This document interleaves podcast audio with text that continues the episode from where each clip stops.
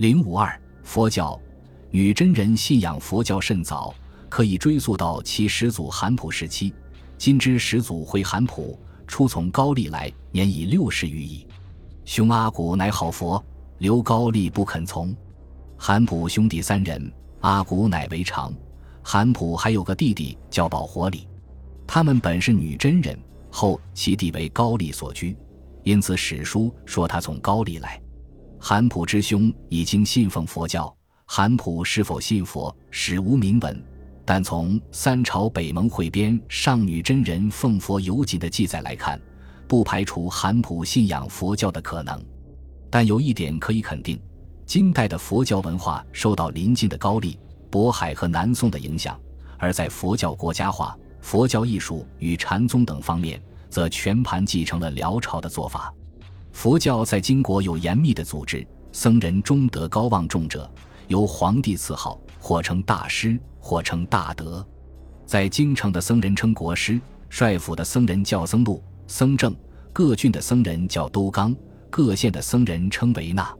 国师称号赐予京城中年老而又位尊的僧人，国师甚有威仪，地位相当于王者的老师，皇帝有时也要向他下拜。国师都披红袈裟，升堂问话。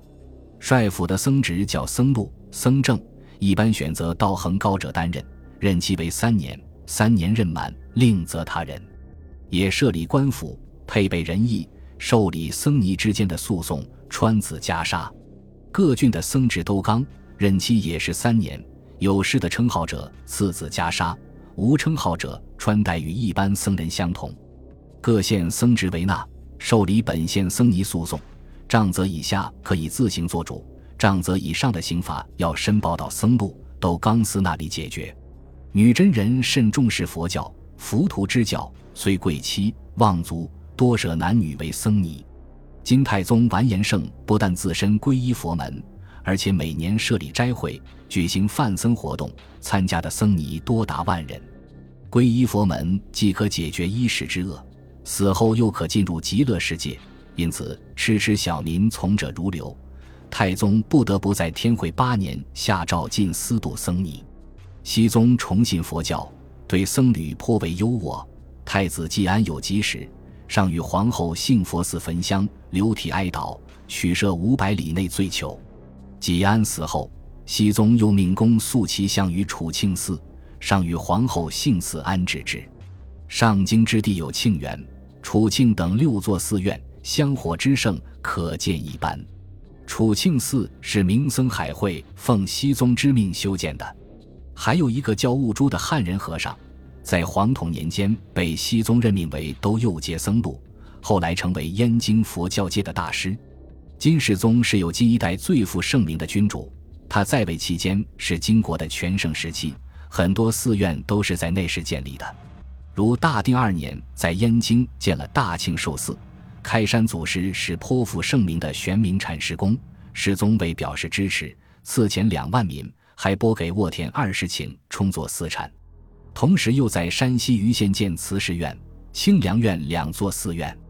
大定八年，东京辽阳府创建清安禅寺，建成后一次便剃度僧人五百名。大定二十四年，建七隐寺于仰山，以玄冥为开山祖师，国家拨给田地，在全国度僧一万名。差不多与此同时，燕京昊天寺也重新修建，赐田百亩充作寺产。每年要剃度僧尼十人。大定二十六年，燕京香山寺建成，世宗幸其寺，赐名大永安，给田二千亩，立七千株，钱二万贯。世宗时能够建立那样多佛寺，显然是与国家的财力雄厚有关。世宗对于佛教并不放任自流，而是实行了严格管理。剃度僧人和创建寺院是两件至关重要的事，倘管理不善。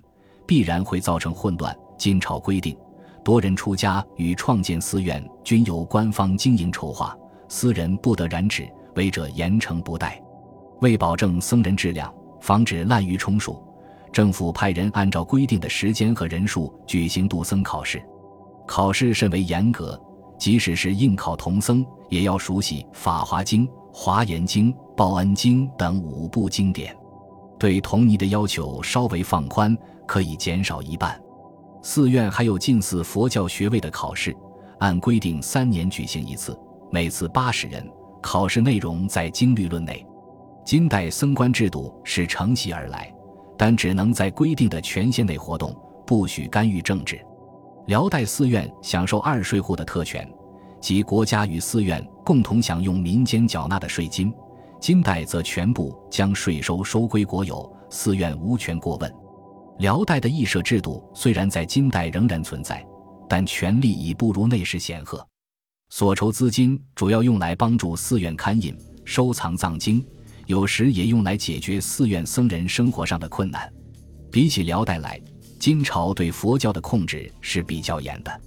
对佛教进行控制，并不意味着金代统治者不再重视佛教。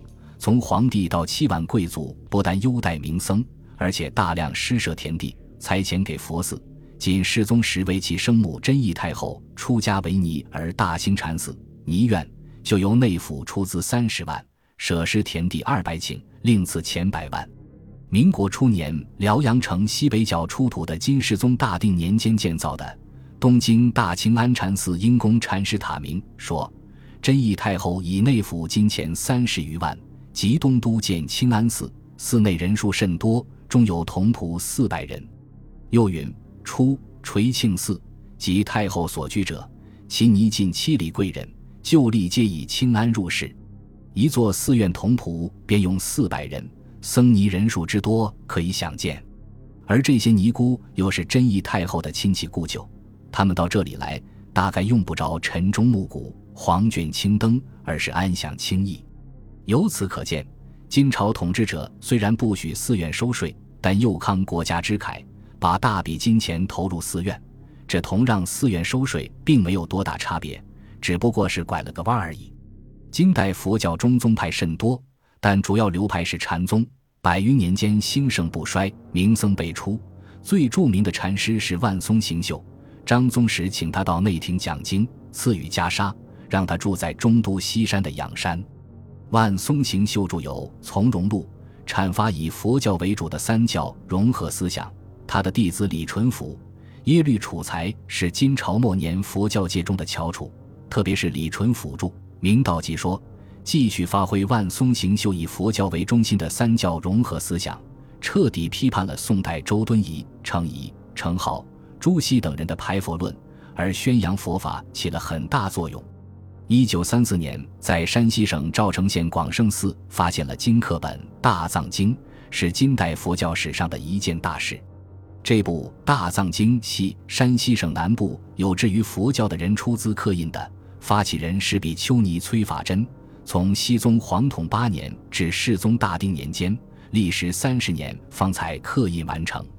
接着又把金刻本《大藏经》所收录的章书、史传、经录等四十六种未传世的真迹作为送藏遗珍影印子行。这些真迹包括已经散佚而在宋代重译的《经律论目录》《大中祥佛法宝录》《景佑新修法宝录》《天圣释教总录》等。